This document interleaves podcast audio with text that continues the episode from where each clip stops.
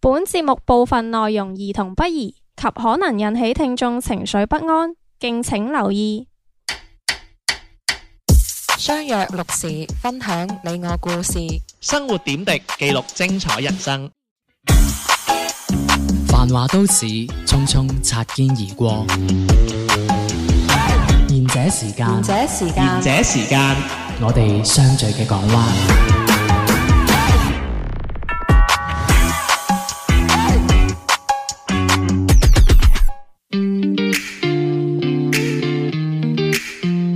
大家好啊！呢、個節目係賢者時間啊，晚安，我係地地癲癲。我係小明對面嘅阿迪。 Hello，我係小明。啊我係小你遠你倒翻轉頭嘅 喎，啊，點解啊？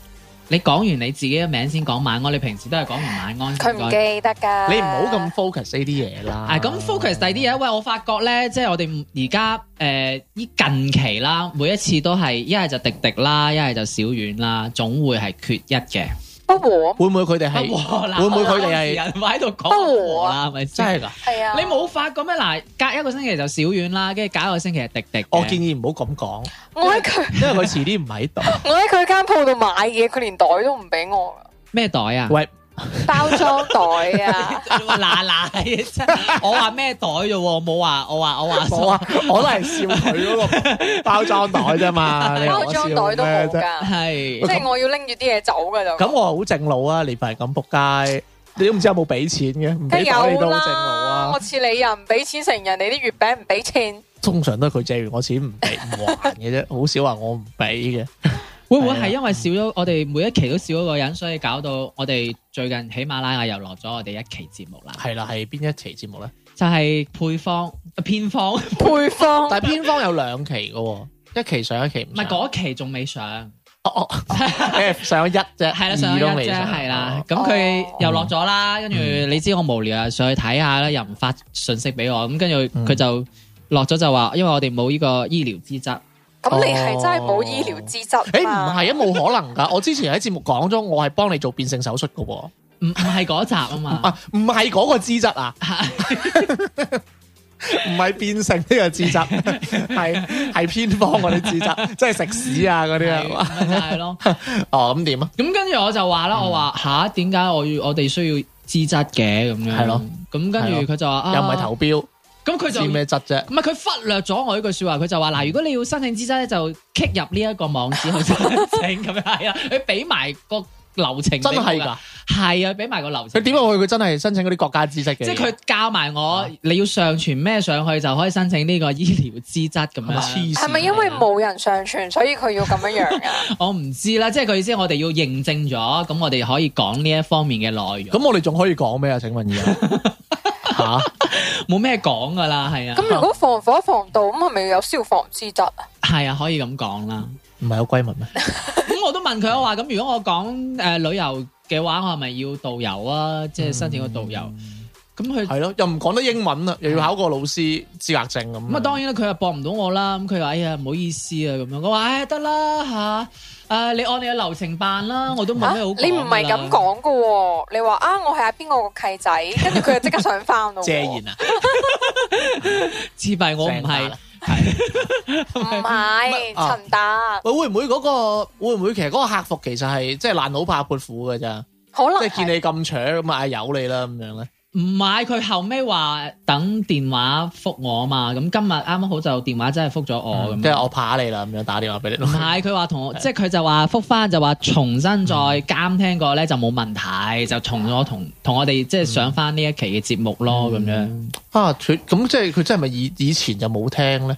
依家要重新監唔聽。係喎，佢話嗱，我哋有國語嘅監聽同埋有粵語嘅監聽嘅喎。佢國語點監聽咧？唔係好明你想講咩喎？佢國咩啊語點樣監聽我哋啊？ 唔係佢有啲係有普國通語，話噶嘛？啲節目係。 佢做乜嘢？佢想點啊？ 我以為佢揾個國語嘅人嚟監 唔係聽我佢 有哋。國語嘅專門監聽國語嘅。麗音㗎，我哋節 目。你有冇睇過明珠台啊？以前星期六。你嗰啲鄉下話人哋聽唔明喎。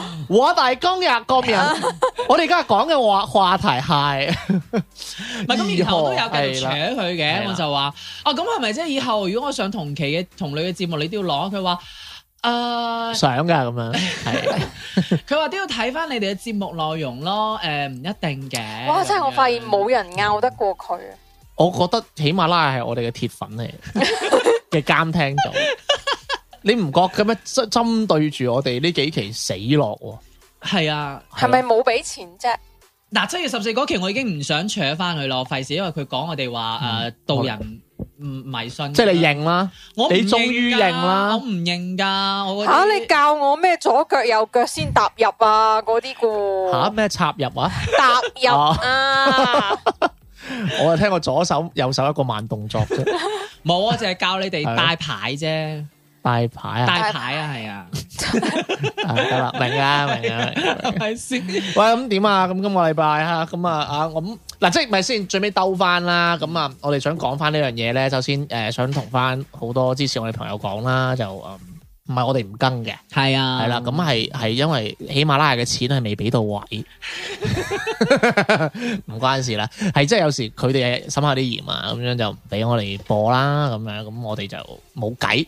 啊，更唔到咁樣啦，咁其實最尾都要讚翻喎，真係好認真，即係係啊監聽喎。唔係，如果我唔係啊我唔投申訴係啊翻我我諗住最尾先讚你嘅，你唔好咁快邀功你唔好咁急係啦住。啊，唔係啊，我唔係啊係唔係話想讚我意思，即係話要我哋去主嗯動去同佢申訴。等我嚟，等我嚟，等我嚟讚你一陣間吓。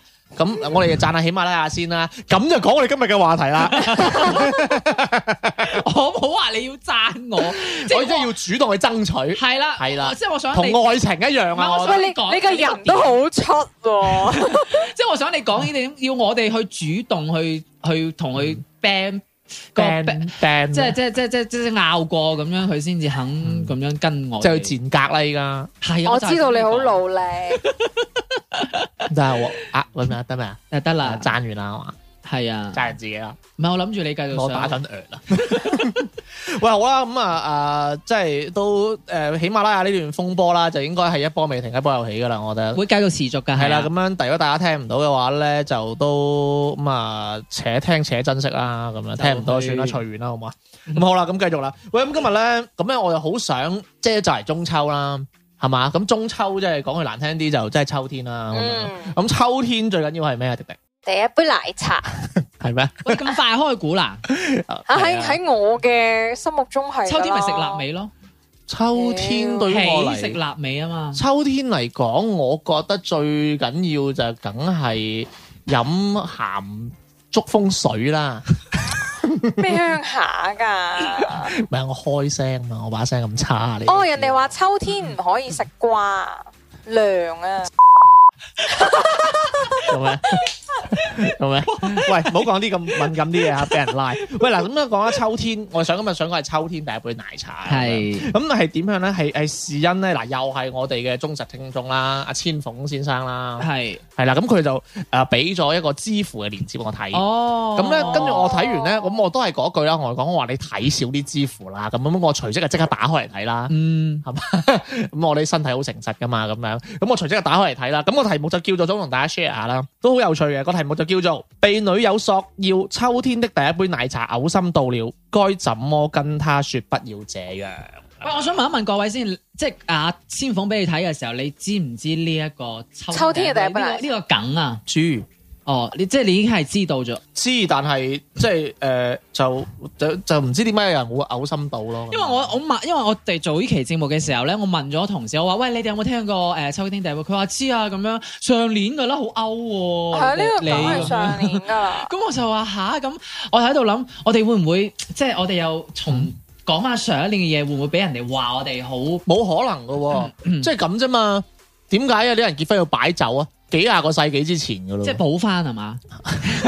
唔係，即係我意思係，即係呢啲算同好似雙十一咁嘅傳統嚟噶嘛，而家變咗係嘛？嗯秋天一定要喝優樂美，你夠啦，好唔好啊？喂，佢有新歌喎，係前奏。佢有新歌喎，啊！最近係你啊邊個先俾人話佢抄啫喎？佢抄邊個啊？他是不需，係咪連韓啊？韓團嗰個啊，佢韓係團嗰個叫咩哦佢係唔需要抄襲㗎，佢已經係神嚟嗰㗎個啦。嗰個咩唔識到嗰個英真係文㗎？咁七月十四佢會唔 會？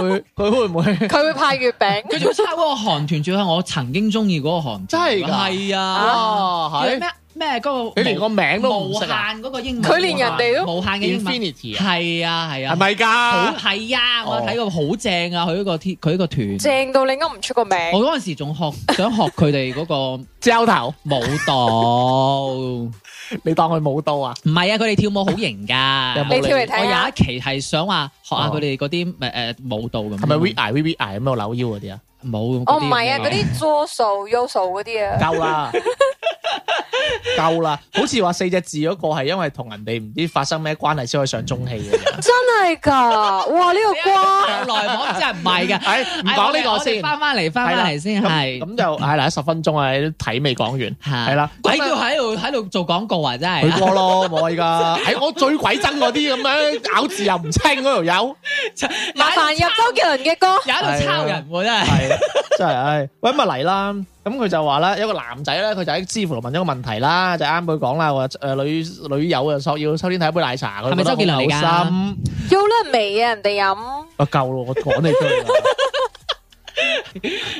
我真係嬲嬲地，真係想你估以為我唔打女人啦，我哋講咁啊，跟住係點啊？啦，咁啊呢個就佢話該不佢話咁咧，佢話俾誒嘔心到啦咁樣，係咁應該同佢講咧咁樣，係咪誒該怎麼跟他說不要這樣咁樣嗯？咁佢又講啦個題目就係原文就係話咧，佢話請大家特別注意啊，冇好啊，不是斤斤計較，是被逼感到不舒服啊！佢話佢佢戴定帽先喎，誒、都係咁噶啦，都係啲馬路即係分手啊咁樣嗰啲都，唔係唔中意，係性格不合咁。唔係，啊我唔得，我哋男朋友以前咁嘅。喂咁小明咯，咁係都未講完，未 講完，陣間先，陣間先，唔好射住，忍唔到啊，要忍我要忍啊！小好婉話要忍啊，係啦，咁跟住咧佢就話，佢就唔係我唔願意使誒使錢啊，佢話更唔係即係攞唔出嗰五十二蚊啊，話五十二咁蚊貴嘅咩啊？咩？佢話之前嗰啲口紅啊、爽膚水啊、面霜我都送啦，佢又話咧。大爆 S O D 我夠啦。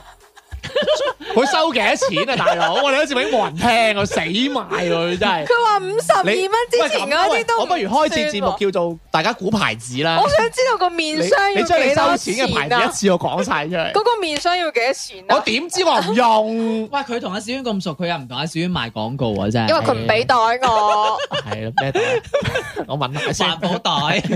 好啦，咁咧，佢之前咧，佢就係覺得咧，好似俾人強迫啊。咁因為咧喺朋友圈咧睇到有人刷呢啲咁特別冇意義嘅嘢，咩秋天第一杯奶茶咧，就真係佢好希望佢女朋友唔好跟風啊。嗯，跟住咧，佢話照呢個邏輯咧，咁我係咪可以要秋天嘅一個新嘅 switch 咧？咁樣佢話咧，所以咧，我覺得咁樣係好啊好核突啦，好嘔心啦咁樣。佢話請大家知個招，如何咧就同佢交溝通咁樣。讀正 啲 啦。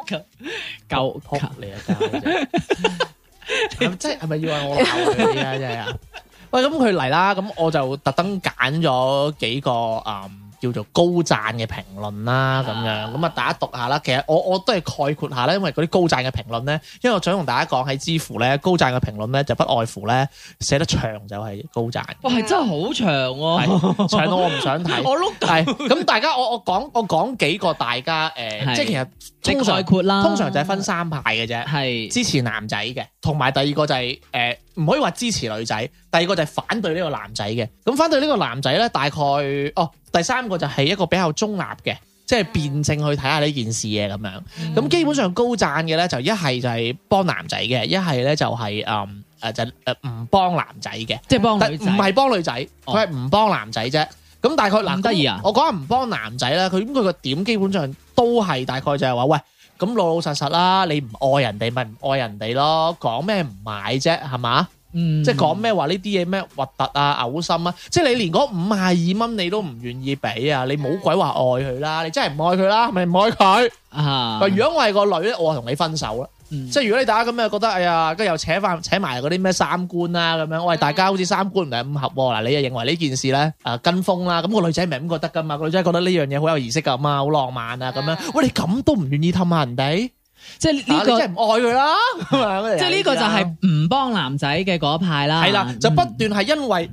因為誒呢個男啊，佢唔想買奶茶啊嘛，其實就係係係嘛，即係當然佢戴咗好多頭盔 啦，佢唔想買奶茶，跟住佢就誒捉住佢唔肯買奶茶呢個點，嗯就話你同呢個女唔啱。係啊，你同佢三觀不合，跟住嗯你誒你咁樣都唔肯氹佢，唔愛佢。嗯咁就嗌佢哋分手啫咁嘅嘢啦，咁樣咁跟住佢又會兜翻嚟講嘅喎，就話佢話佢覺得咁樣係好唔識為人處世嘅，即係點講啊？即係例如啦，有有個朋友啦，哎呀，好好心買一杯奶茶俾你飲咁計啦，佢就話：哎呀，秋天第一杯奶茶嚟嘅，送俾你啊咁樣。佢話如果係我啊，我收到呢杯奶茶，就算我覺得呢樣嘢佢係跟風好核突啦，我都係陪佢飲咯咁樣，因為我要顧人哋感受噶嘛，即係即係諸如此類呢啲咁樣嘅嘢啦。佢話雖然佢秋天第一杯奶茶係入邊係真係有啲係咩跟風啊，誒俾啲資本家又帶壞啊咁樣啦，咁其實但係但係對於呢個你呢個係你愛嘅人嚟噶嘛，係嘛？咁、嗯你愛嘅人你又要為咗付出啊，又乜乜鬼鬼啊咁樣幾啲群人啦，即係啊總之就唔幫個男嘅咁樣，咁幫個男嘅咧，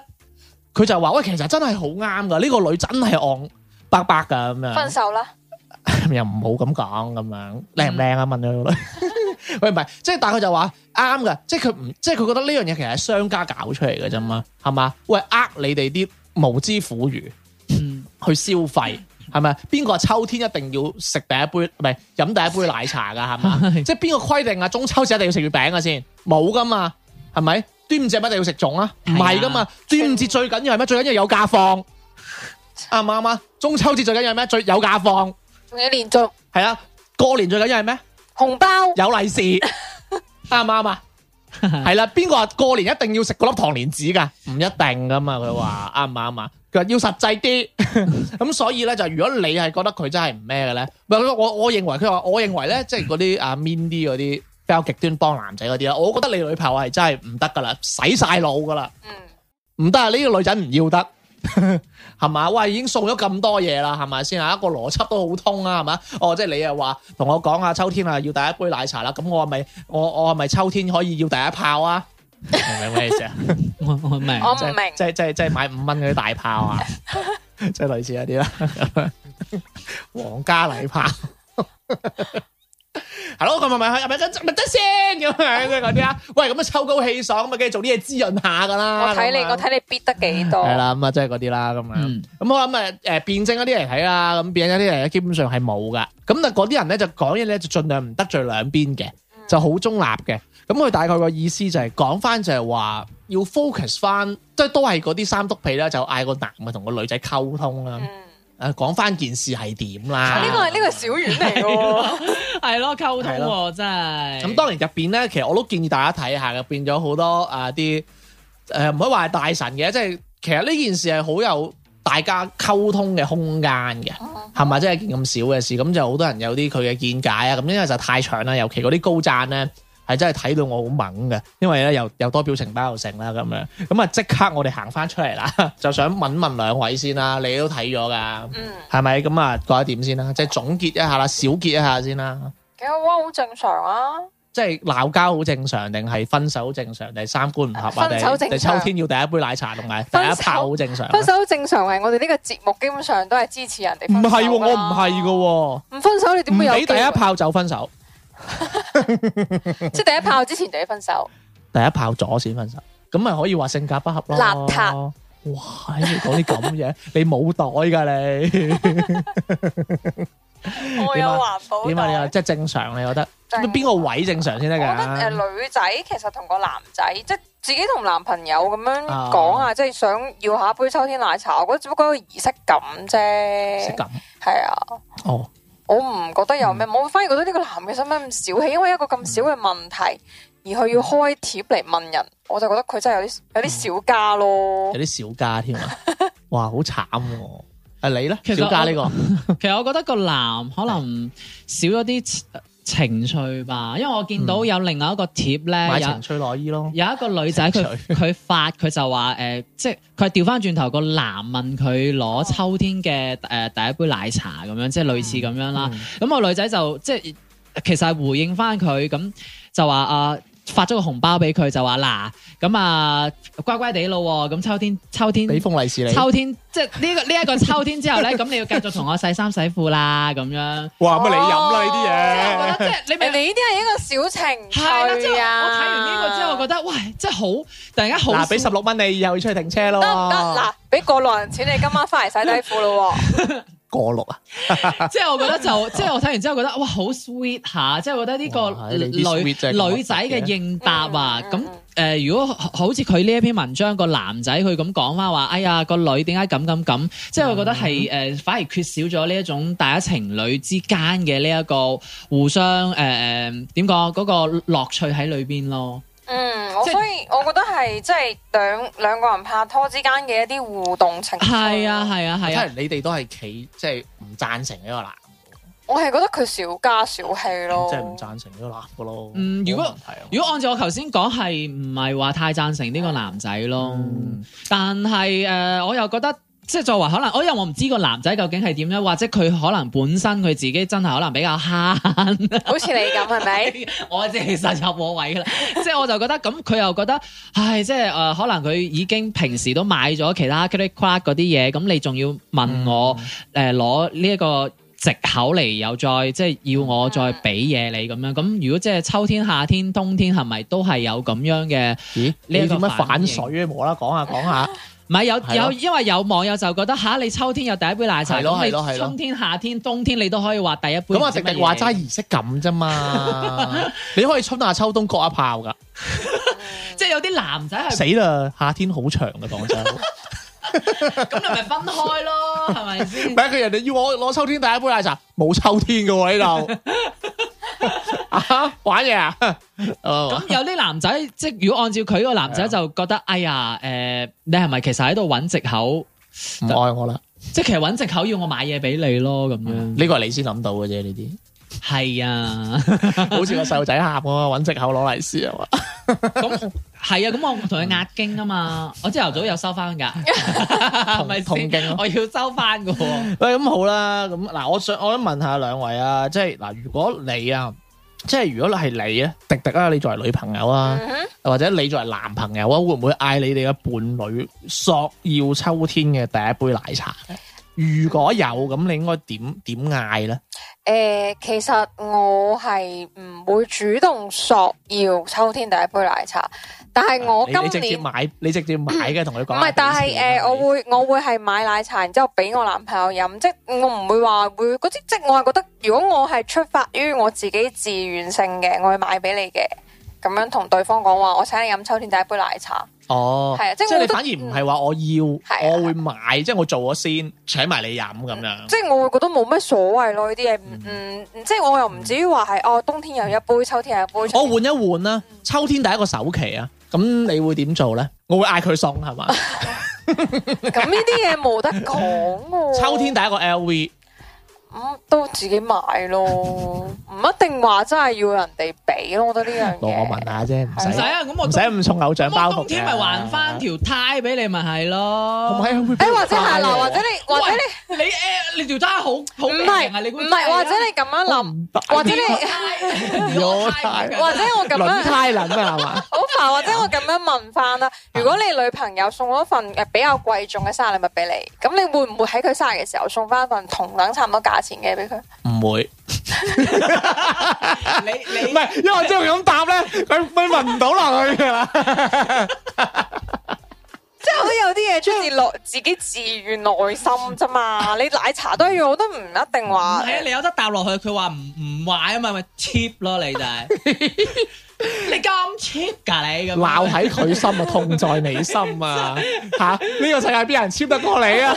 細路仔嗰封利是你一收，唉，你唔好理，啊我俾得出手，只不過我要回收啫。你唔好理，總之佢儲到錢買首期。啊你唔好理真係。喂，咁啊，小明咧會唔會問你嘅女朋友嚟攞秋天第一杯奶茶咧？誒、如果係即係我我頭先所講啦，如果係大家即係有有一個係咯係情咯趣喺裏邊嘅話，我會問，即係講笑咁樣，我會話，我會玩下呢個講梗你講笑嚟聽啊呢！個梗咯，你講笑嚟聽啊。咪就係好似佢咁樣話誒誒。而家我係係 女朋友，秋天到，誒、秋天你到，爭住做咩啫？咁冇即係你人覺得啊我，你覺嘛？得我會爭住？你會？做人女朋得啊！友我咩，唔俾你啊！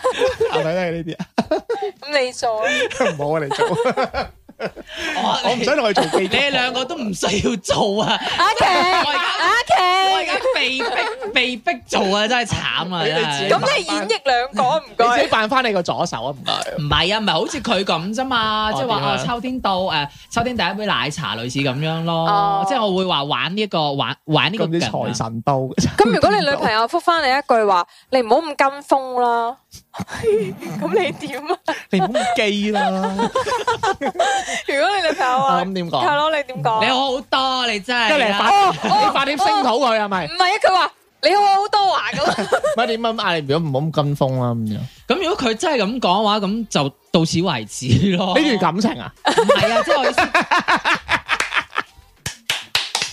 係啊，我同你我同你呢段感情到此為喂，止啊。你講嘢唔好一橛橛得唔得啫？咁咪到此為止 啦。咁呢段談話，喂，我唔係俾你喎，我唔係俾個位你入啊！你真係 啊，你條友你，我想補充你啊，真節係。目效果嚟嘅，唔好鬧，鬧咩啫？你條友講明我做上把噶嘛，我而家唔準，唔俾你再做上包，你真係嬲啊！真係咁你條友咁你真你係話到此為止，我點知係啊咩咁啫？你又係嘅，小明唔可以同我到此為止噶嘛？係啊，你再沒勇氣説你我講唔舊講事。啦，去歌。哦講啦咁啊，聽首首聽翻首歌翻嚟咯。好啊， call 你 call 咗咁耐，四次你亦唔覆，實係做咗啲嘢又怕我知道。識你識咗咁耐，冇試過話送花，實係好心虧先會無端端送禮。常若唔温，常若唔緊，常若話見但見一陣，態度唔同以前，成個冷淡晒。是但啦，算數啦，唔煩你啦，冇人錫我啦，再見啦，冇嘢啦，實在夠啦，你唔愛我啦，是但啦，算數啦，又話錫我，話咁快就變晒，待我幾差，再見啦，冇嘢啦，完場噶啦，你唔愛我啦。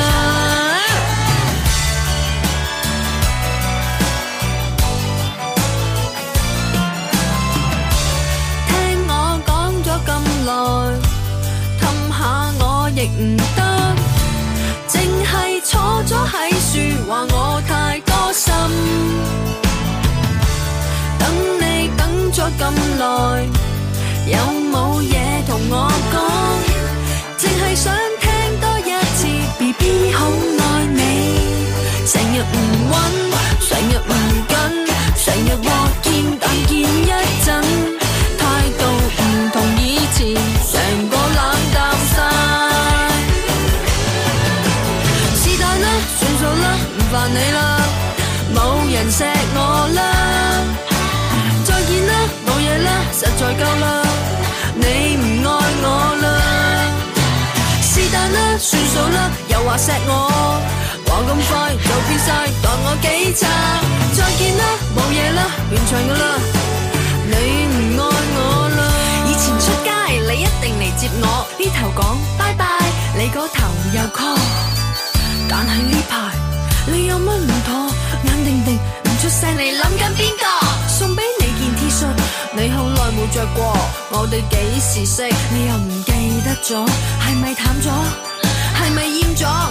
你唔再愛我，成日唔温，成日唔跟，成日話見但見一陣，態度唔同以前，成個冷淡晒。是但啦，算數啦，唔煩你啦，冇人錫我啦，再見啦，冇嘢啦，實在夠啦，你唔愛我啦，是但啦，算數啦，又話錫我，話咁快就變晒，待我幾差，再見啦，冇嘢啦，完場噶啦，你唔愛我，你唔愛我，你唔愛我，你唔愛我，你唔愛我啦。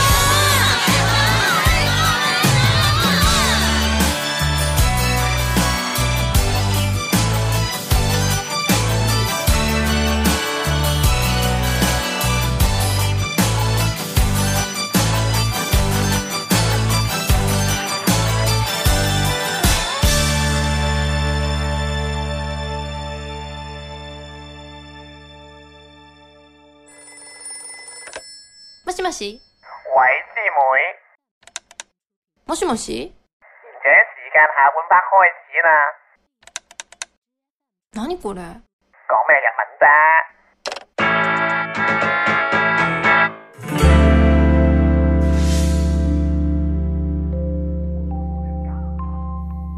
翻到嚟下半節嘅賢者時間啦，嗱，講到呢、個嗯，再講下我哋嗰個評論啦。嗰、個評論嗱，我我就誒、呃即係歸納咗兩派啦，一派就係呢啲叫做啊啊、男仔分手派啦，即係嗌分手啦，唔夾㗎你哋咁樣。仲有一個就叫做女仔被洗腦派，咩叫女仔即係話被洗個腦女人派跟風，你啲女人黐線㗎啦，依家乜鬼都秋天第哎一杯奶茶，冬天第一隻 Dior，跟住係跟住啊聖誕節嘅第第一個呢第一個對襪係咯，第一隻火雞咁嗰啲咁樣嗰啲死人 嘢，咩雙十一第一次破處咁嗰啲，一陣 間又落，一嗱啊嗰度陣間嘅，又落你節目噶啦。係破，算啦， 我我得啦作唔落去啦。係啦， 破地 獄。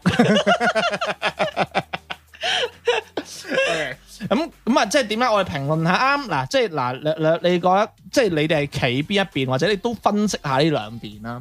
即係你認為呢個男仔係咪真係唔愛呢個女咧？因為即係佢佢有啲咁樣嘅諗法啊。我覺得係唔係話唔愛，冇咁愛咯。你呢啲咁嘅小積嗯小錢，你都要咁樣樣。我想講翻佢啱嗰句，即係呢啲唔係唔得，不過唔勁 咯，呢即個係唔係係唔愛都冇咁呢個愛。係小真遠係個 friend 講㗎。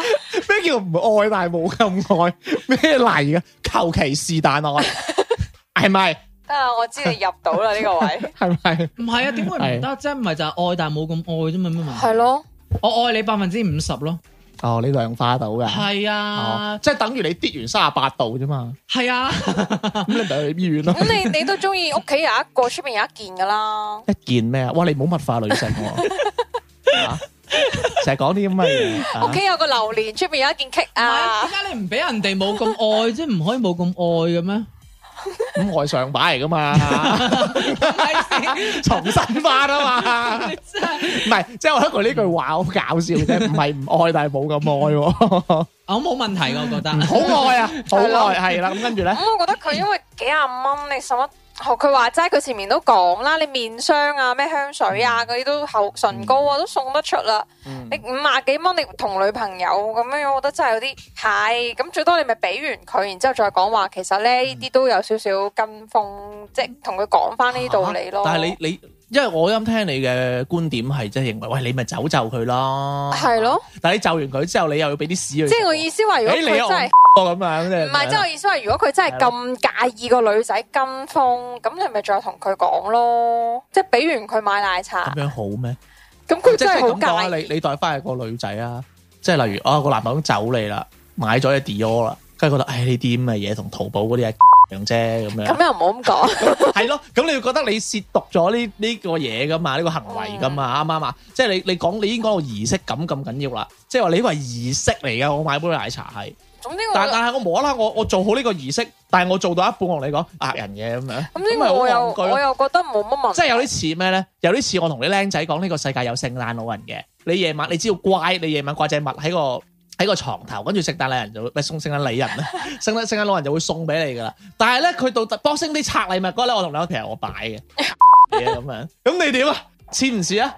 嗯。但係有啲咁樣即就有係啲總之我都會覺得呢有啲數喺度五十二蚊唔係咁大件事咯，冇乜嘢哦咪氹下女朋友，因為我覺得感情都係大家氹氹，即係啱啱氹啊氹氹氹啦啊係啦，氹氹就過去啦。一明哥，唔係，其實我覺得佢呃誒呢個男仔打上嚟，我想講打上嚟，即係佢快啲打嘢，晒 底，但係吸佢線啦，咁黐線問啲即咁嘢。係佢快個嘢上嚟。其實我係我係我感覺，啊即係我自己企喺我個感覺上邊，就係佢係唔知點樣去拒絕呢一個女仔。俾呢一個所謂秋天嘅第一杯奶茶，而發呢篇嘢上嚟問大家，我如果以後呢、個我呢個女朋友再遇到呢啲事，我應該要點樣去拒絕佢？因為佢即係我我感覺就係佢唔識得拒絕佢，佢又不得不要攞呢五十二蚊出嚟。落誒買呢杯奶茶俾佢女朋友，你睇下佢，佢到依家都係 focus 嗰 五廿二蚊，咁佢都係講賣二蚊啊， 係啦，美金添啊，仲係。英鎊我中意，係 咁，即係咁，你係覺得佢係佢係唔制噶啦，佢孤寒噶啦，係啊係啊係啊。真係嗯咁佢都喺度講，唔係即係我感覺就係咁樣咯，即係佢其實就係、佢可能俾咗出去啦呢杯奶茶，可能係嘅，咁但係佢又萬一佢佢又心有不甘，係啦，佢又覺得唔抵，我又想拗翻呢嗯但係杯又奶茶翻嚟，又未上升到唔愛佢，係啦，因為都仲未第一炮，又唔一 定話唔得啊唔使理我唔嘅，係唔一定話唔愛嘅，咁我哋兜翻轉啦，係就講翻即係呢個女仔俾人洗腦嗰一派啊啊，即係你覺得呢個女嘅係真係你係女仔所講嗰種儀式感啊，定係佢佢真係好戇居啊？呢個世界興咩就真係做咩咧咁樣咧？我覺得係純粹儀式感啫。即係我咁覺得啦，冇一個人係傻到一個程度俾人控制都唔知嘅。你講係呢個女俾人控制嗱，定即係咁講啦，我哋會唔會雙十一去買嘢啊？嗱，我咁講前幾年優惠好大嗰陣有，但係可能試咗上年，可能優惠冇乜啦，疊貓貓都疊到好似都冇乜優惠啦。咁嗯可能我今年我就考慮下，可能真係唔玩噶咯喎。即係我覺得人咧，你唔可以話佢係咪真係叻或者真係蠢咁樣咁二元去睇一個人，因為就係、呃你你要咁樣，你要點睇咧？你要誒、呃、闊少少睇，就係話覺得佢係一個趨勢嚟㗎。即係例如啊，嗰陣嘅力度真係好大。嗯，咁咁佢大家咪一齊玩咯。咁嗯玩到咁上下，咁支付寶啊或者天貓佢哋覺得哦，咁真係有即係咁你都係得十三億人嘅啫。嗯哼咁可能佢八九億，咁佢就一個飽和嘅瓶頸，咁佢嘅力度就冇咁大噶啦。嗯咁冇咁大，咁就有人就會中伏一兩次噶啦。嗯咁之後就一定係冇咁多人玩噶嘛，呢個係梗噶嘛。咁可唔可以咁就講明咗？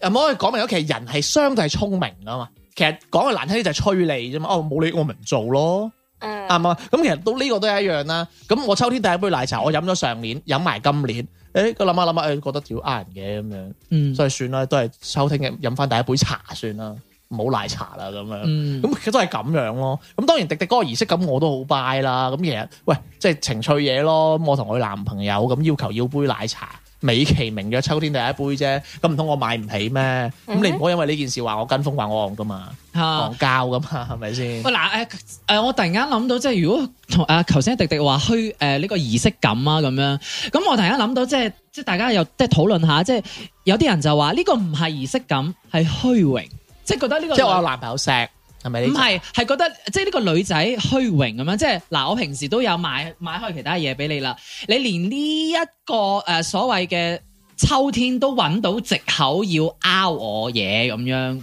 哦，你係男仔角度嚟嘅，嚇，嗯即係話呢個女人貪慕虛榮，嗯嗯，咁但係唔又嗯一定男仔角度，即係可能有啲嘢其他，即係男即係有啲人咁但係係如果我係虛榮，我就唔使你係咯嗯你你要奶茶啦，就唔會要一個五十就二蚊嘅要奶又要茶 Dior 啦， 啦，係係嗯咯，或定係或者我要唔啊買隻袋好過啦，我使乜要你係怪唔咯？知少於唔俾你啦，即係原來你自己買啊係嘛？但係有啲人話我可以俾，但係你唔可以索取啊嘛， 咁哇，但你係咁李嘉誠 呢個啊即係我可以給予，但係你唔可以去索取咯。咁但係我覺即得佢嗯係尤其索取呢個理由，即係誒，即係有咁啲但係佢冇腦去跟風咁但係樣。你索取只係一杯奶茶啫喎，唔係嗯啲咩大嘢喎。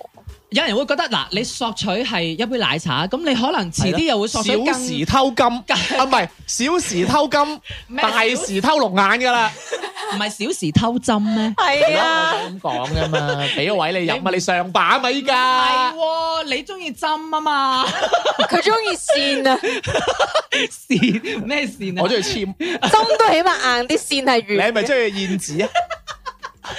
咁 有冇孔 雀啊？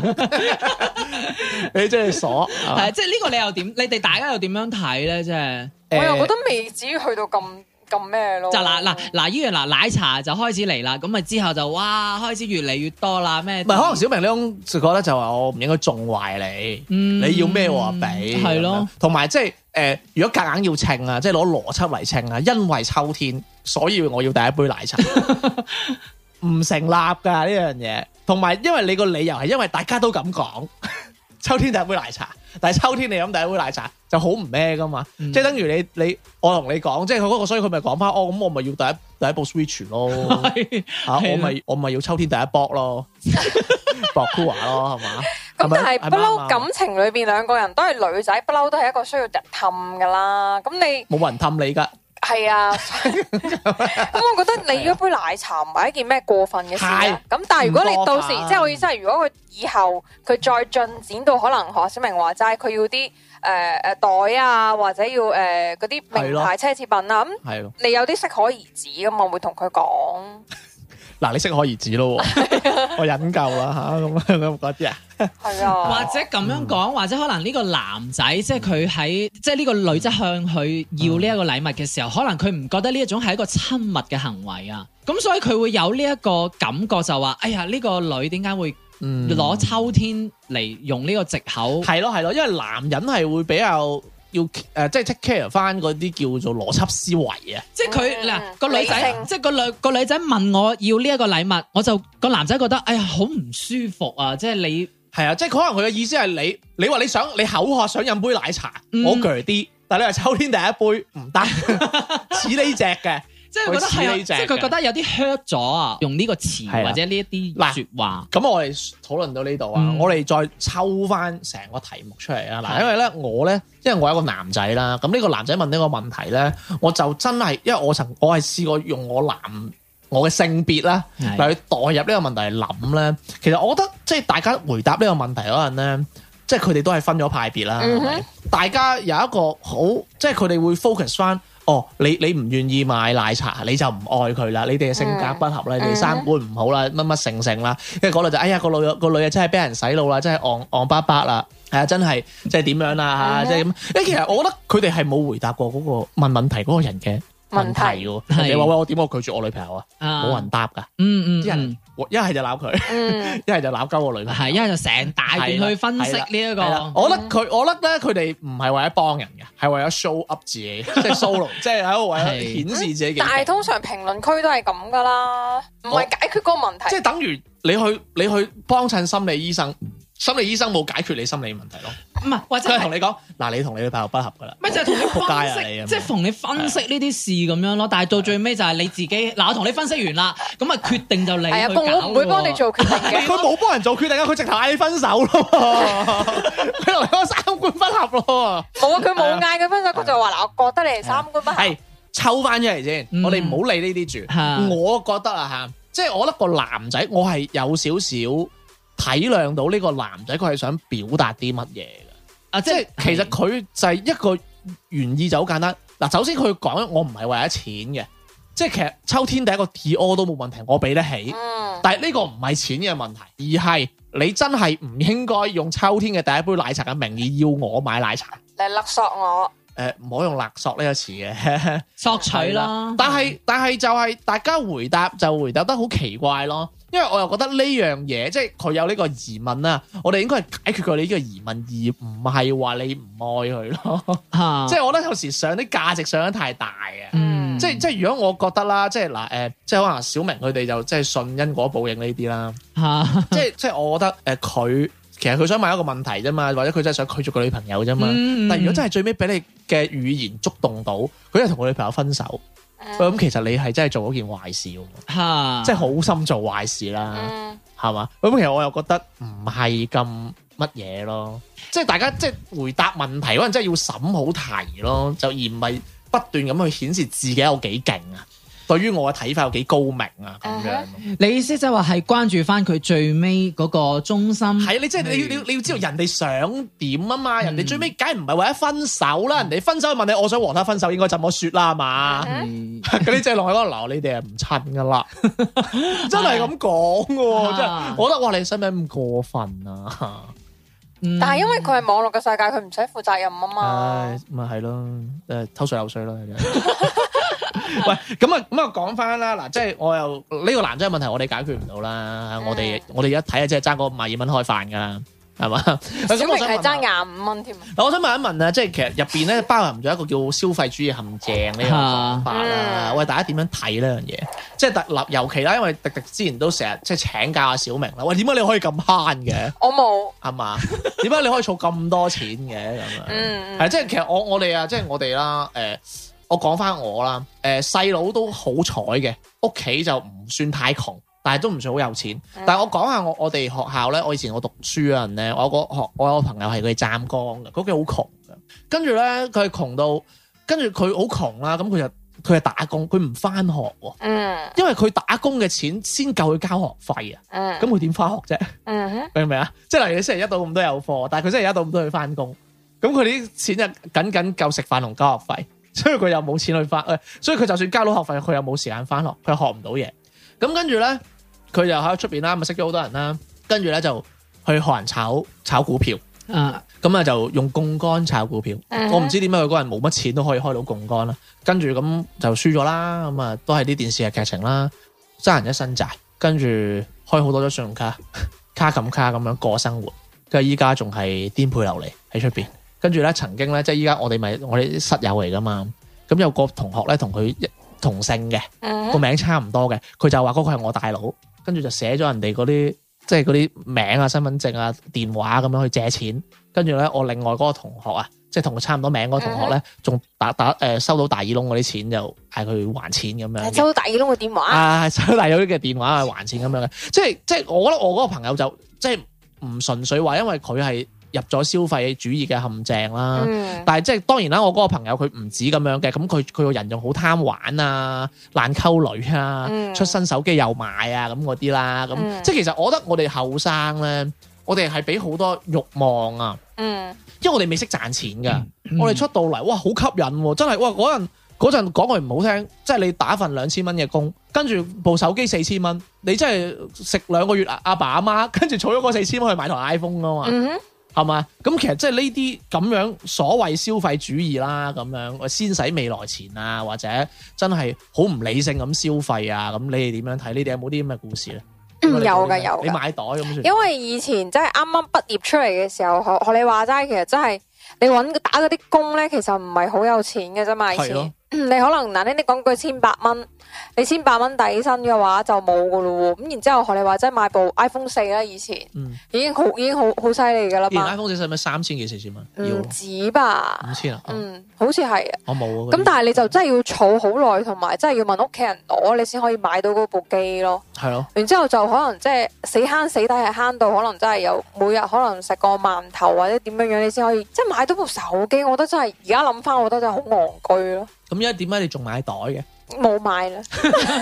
哦，唔好意 思。喂，依家係因為揾錢蓋，你係過咗可以買到呢個袋但咯。係我我我對你嘅感覺就係可能定以前都都係誒，即係大使啦。嗯，但係你都係揾得多嘅，嗯即係咪啊揾得 OK 啦咁樣。嗯但係依家你就有一種好刻意嘅，就係話你你知道錢係好緊要啊，嗯哼你係好刻意咁樣去儲錢啊。你係定咗個 standard 俾自己話啊，我每個月要儲一千嘅，嗯我每個月要儲兩千嘅。你真係劈入去你就唔理啦，嗯你仲會揾嗰啲真係劈入去真係攞唔翻出嚟嗰啲㗎係啊嘛。係啊，係嘛？你係咁樣逼自己儲錢噶嘛？但係你以前係唔會噶嘛？嗯即係好似你依家，我哋都想買台 iPhone，台 iPhone 五千蚊嘅，係嘛？誒、嗯哼你都係會買，嗯但係可能你以你不你都係依家即刻你出糧，可能誒、呃你出糧就可以夠錢買啦，但係你冇你冇，嗯你一定係要自己 set 咗嗰條線，你要儲咗嗰個錢先，咁、嗯嗯可能剩翻哦，可能我剩翻兩千，嗯。咁我就可能過兩個月先買咁樣，嗯但係你都係會買嘅，因為係咁樣誒、呃咯因為以前其實我都會儲錢嘅，但係嗰種儲錢就係可能我每個月放五百蚊喺呢個銀行卡，但係講真，你放喺銀行卡度，你始終你中意一台手機或者中意一個袋，你就會又攞翻錢出嚟買，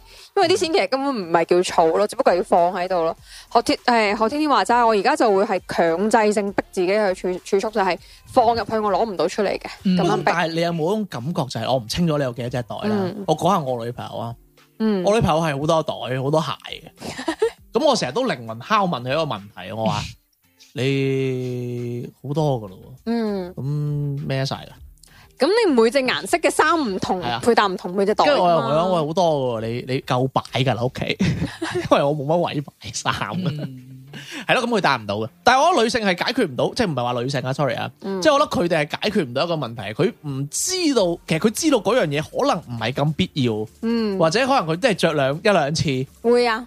但係佢真係買，哎呀，我真係好中意啊，真係買，所以我我解決唔到呢個問題。甚至乎有時候買翻嚟係啊係唔中意嘅。即係同你講，我哋近我哋近排買一台 Switch 啊，佢當時想買，佢佢即係佢佢要買啦，咁樣嗯生日啦，咁樣咁我可以買俾你冇問題。但係我已經同佢講，其實我真係好少有機會玩。當然我而家都有玩，因為我真係買咗啊嘛，我唔抵啊，我唔 玩，因為我平時就係我翻屋企我就揾資料，跟住睇書，跟住玩下電腦。其實我啲時間就咁可以消耗晒㗎啦，嗯嚇、抖音都唔使刷㗎，咁但係你買，依家我又要分配，可能每個禮拜分配幾個鐘俾 Switch 咯，玩下健身環咁樣咯。啊，嗯，就話俾你知，我去減肚腩嘅，玩下玩下咁樣咯，但系即其实减唔减到？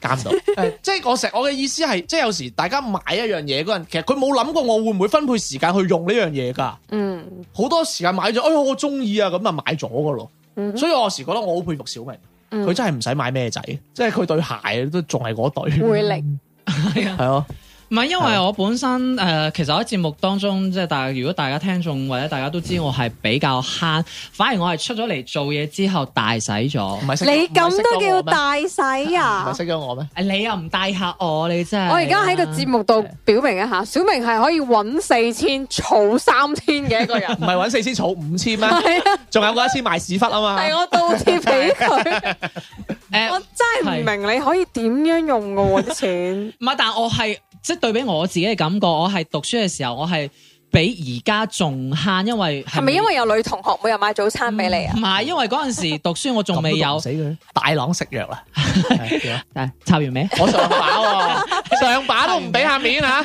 插完未啊？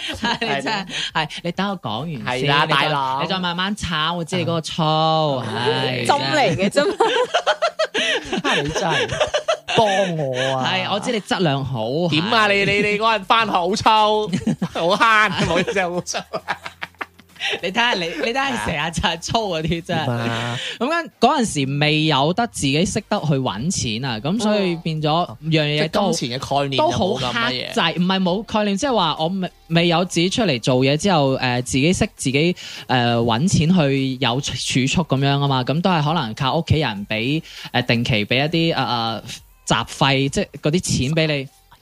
學習費啊，唔係啊，即係譬如俾你買早餐啊俾，人講佢係雜物，唔唔係使即係理佢，係啊，我幫你。咁出咗嚟之好綠咯， 咪講講。好，啊，我爸。拜拜。拜係啊， 即係咁，你嗰陣時係係克制咗自己啊嘛。譬如我真係想買台手機啊，或者我真係想買一個新嘅書包啊。嗯咁但係你嗰陣時係讀書刻意克制自己，係啊但係你出嚟社會做嘢之後，你揾到錢，好多誘惑啊係咯，你會有好多欲望同誘惑。唔係，所以我就話對比我現在，其實我係覺得而家係大細咗，因為以前譬如我有好多嘢想買，我嗰陣時讀書買唔到，我出嚟做嘢，我自己揾到錢啦，揾到即係掂多錢啦。咁可以咁買咯。係啦，咁我就可以開始可以去買啊嘛，即係可以實現到我以嗯前讀書嗰陣時，我想要買一台，譬如我想買一台最新出嘅手機咁樣。咁但係點解依家仲慳咗咧？係咯，咁因為我係有計劃，我覺得呢樣嘢對我有用，咁我先可能投入一次過一一大筆嘅錢。譬如誒、呃最近啊，華為出咗新新款手機，咁我就俾一筆錢落去，咁我就第度慳咗咁樣，即係我會投入呢一個一次性去投入咯。但係我唔似得你哋話啊，可能誒、呃我中意呢個，或者我定期都有一個咁樣嘅使費咁嗯樣。但係我真係見你唔會買，例如遊戲機啊，亦都唔會話買啲 咩，佢唔打機嘅，咪都啊唔佢會話溝女嘅啫嘛。好似頭先你哋話雙十一咁樣，其實誒，啊即係譬如話，好似話你你哋覺得以前嘅優惠力度唔大，而家即係而家嘅優惠力度唔大，以前嗰啲，但係而只要我有需要，我有需求，嗯我都會去誒雙十一或者六一八，我都會去儲，等呢個日子去買我要買嘅，或者我真係恨咗好耐嘅嘢咁樣唔咯。係，其實我我點評下啊小明啦。其實小明佢咧誒，即係我唔係話佢揾唔多啊，即係佢嘅慳咧係唔，即係其實佢都係有需求先買啊啦。呢個係其一啦。嗯其二咧係小明佢好肯去花時間去揾優惠。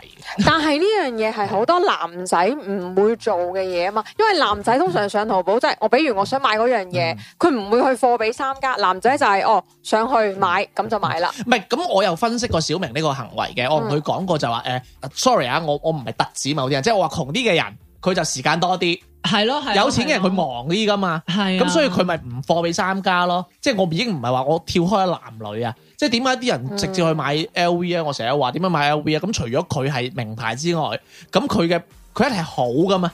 佢嗯即係襟全世襟掟因咯，為全世界啲人都知佢係好噶嘛，咁但係點解我我哋又要去買其他或者去抵下地啊咁樣？嗯，但係平嘛，我哋肯行過去啊嘛，咁人哋有錢嗰啲人就佢嘅時間成本係貴啊嘛，嗯，即係好似我一個鐘可以搵一百萬嘅，咁唔通我攞一個鐘同你行街咩，大佬？所以其實啱唔啱啊我聽完天天佢講嘅，同我講呢個之後，我又覺得哦，即係其實我喺度，嗯即唔係我唔係話想誒話人哋窮哦人唔好，係唔係我知，只即係係哦大家時間成本唔同咯。係即係我我聽完你講之後，我就覺得啊，你哋覺得我去誒揾呢啲優惠，其實我花嘅呢個時間去揾嘅優惠，其實就係呢個其實都係錢嚟㗎。係啊，時間係一個成本嚟㗎嘛。係啦，即係其實呢個都係錢，咁所以其實變咗，如果我計埋呢一啲嘅話，其實我我可能同你哋平時去買一般嘢，其實可能都冇咩分別咯。係啊因為我要可能要花五個鐘或者甚至六七個鐘，我要睇嗯係啊唔同嘅網站、係啊唔同嘅嘢去揾優係惠，或者係啊聽唔同嘅同事係啊去推薦或者乜嘢係嘢啊咁樣。，即係例如啦，誒我同依家嗱小明去團購食一餐飯，我同你去食，我哋去誒即係我去食一餐飯，嗯咁我俾小明俾多咗兩百蚊，係但係小明就用多咗兩個鐘去揾呢誒揾呢個兩百蚊嘅優惠。係啊啦咁，如果夾硬係稱啊嚇，夾硬係稱就係話等於係我攞咗兩百蚊嚟買咗自己兩個鐘咯。係啊，咁你睇下係啊你覺得你自己覺得抵唔抵啊？誒，呃其實有陣時我就係係一個咁嘅問題我係會好佩服佢，同埋我都好想身邊嗰個人會係咁樣樣咯。但係問 題其實，但係問題你仲想身邊嗰個人揾好多錢啲嘛？係 嘛誒滴滴咁樣啊，即係如果嗯你咁樣計翻條數，其實我同你係你花嗰兩百蚊，同埋我花時間去嗯嗯揾，嗯誒即係用誒、用呢個兩百蚊，其實係差一樣嘅啫喎。嗯即係天天用呢兩百蚊買咗我兩粒鐘時間去買，就係係咯咁係簡咯，單啫嘛。係啊即係你自己稱翻咯，你覺得你嗰兩個鐘值唔值兩百係蚊啊咯？嗯哼咁當然唔可以咁硬稱嘅，即係滴滴即係係你覺任得，何消費就係一個咁樣嘅，即係等於你話我攞十六蚊嚟買一個鐘啫 嘛，哦即係其實好戇居其實滴滴係覺得啊，我肯去花時間去揾啲優惠，覺得啊好似誒幾所以其實你好唔喎咁樣，所以你唔使羨慕呢樣嘢，係啊因為你係嘅啊嗯時間係有你嘅用處嘅，所以點解我成日批評你點解你俾我十六蚊要喺度等夠一個鐘？因為嗯人一日就係咁樣支付二十四個小時啊，你應該用你嘅時間嚟做。哦，因為我有應該做因為我有衡量過好多嘢嘅， O K 啦，嗱，即係嗱，最尾我講翻句啦，即係無論係你贊唔贊成第一杯秋天嘅奶茶都好啦，就係我成日都 覺，我成日都話唔應該去試，唔應該去嘗試改變人哋，係你應該去改變自己，嗯嗯，明咩意思？係啊，當然唔我唔係好好信呢句嘢，我係我係覺得呢句嘢唔好嘗試去改變人哋，你應該係收割人。但係我反而係覺得感 啱啊情都係呃氹氹嘅，係咯，即係我覺得唔好嘗，即係你要改變自己咯，即係你要遷就佢啊，或者點樣啦吓。咁啊，今日講到呢度啦，咁啊，祝佢哋分手百年快好客，分手快樂啊！唔係，我仲想一句 就係話，你有女朋友你先至可以俾人屈到你秋天第一杯奶茶啫。係啊，有啲人就係青頭仔啊，喺節目又俾人啊鬧，嗰啲姓 L 嗰啲有咧，有啲人啊，又又拍十六個，又十拍拍個乜死人車十六蚊真係同人講啊，幾哎 dry 啊，係呀嘛？冇男朋友咪話俾人知咯。 喂塞車啊，嗰個中數中山路到天河，喂，好啊，喂，拜，拜拜拜完先鬧啦。拜拜，喂，你未乜嘢喎？添加啊微信公眾冇人加啦。而家時間粵語節目啊，拜拜。推開窗呼吸新鮮空氣，果樹燉來甜味，甜蜜有多少天有效期？一粒草莓生在樹林前地，伸出小小手臂，祈求盡快學會飛。小青蛙呱呱聲的稀奇，享受動情權利，行動要多少天試用期？一粒鮮豆出門耐人尋味，看見愛情優美，情難自制地跳起。我愛上你時曾保證，這裏有個人無止境，因此我用笑聲對抗你的情景。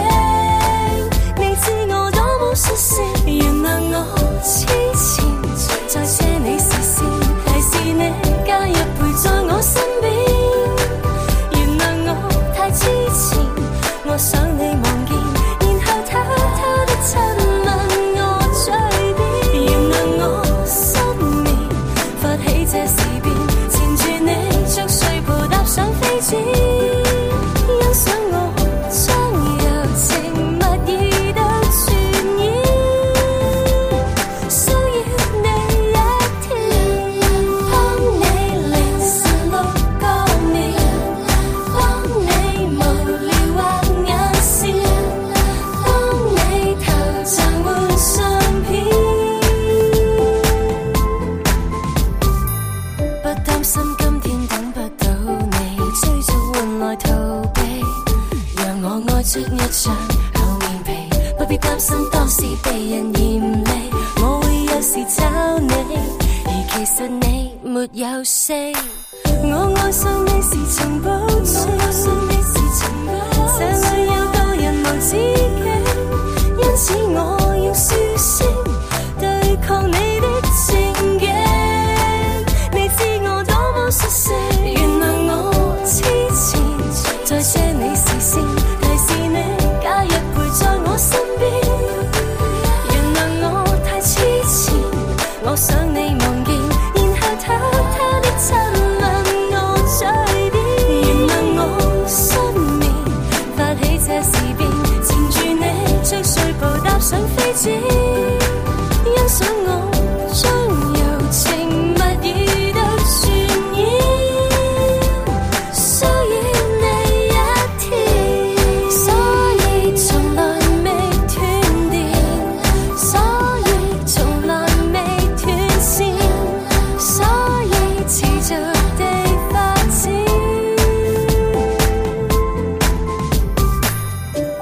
所以從來未斷電。